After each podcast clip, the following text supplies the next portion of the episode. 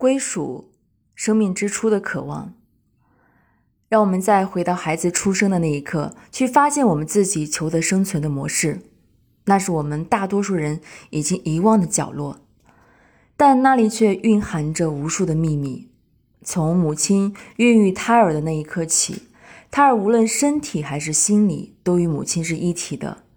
在母体里，胎儿的生活环境是柔软的、舒适的、温暖的。十个月后，胎儿的身体随着那条黑暗、潮湿和紧压的通道，艰难地来到这个世界上。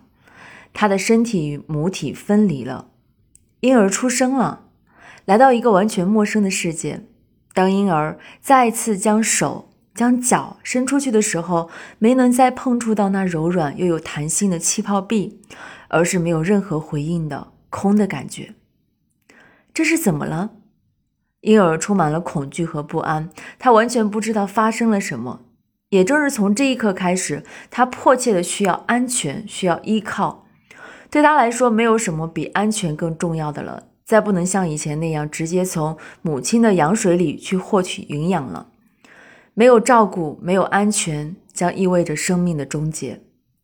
为了减少大多的恐惧，婴儿在身体与母亲分开的同时，把心。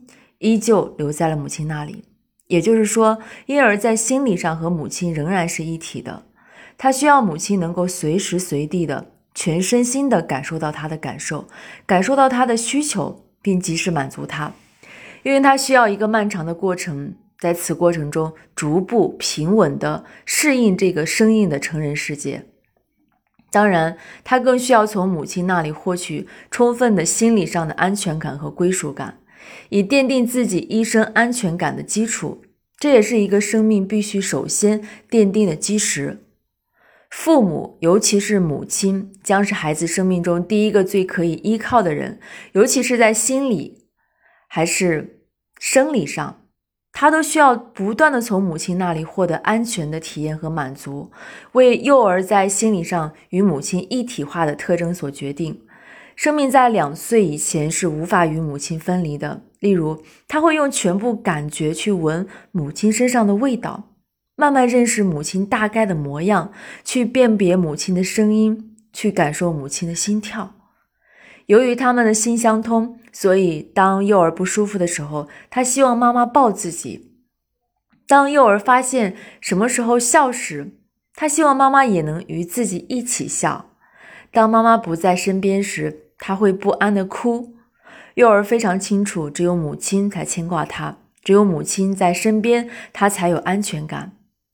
幼儿所做的一切，无论是哭闹还是索取，都是他的心理需求的表现。你那里有所有我需要的一切，我要你给我。孩子天然的需要母亲给他这一切，通过需要。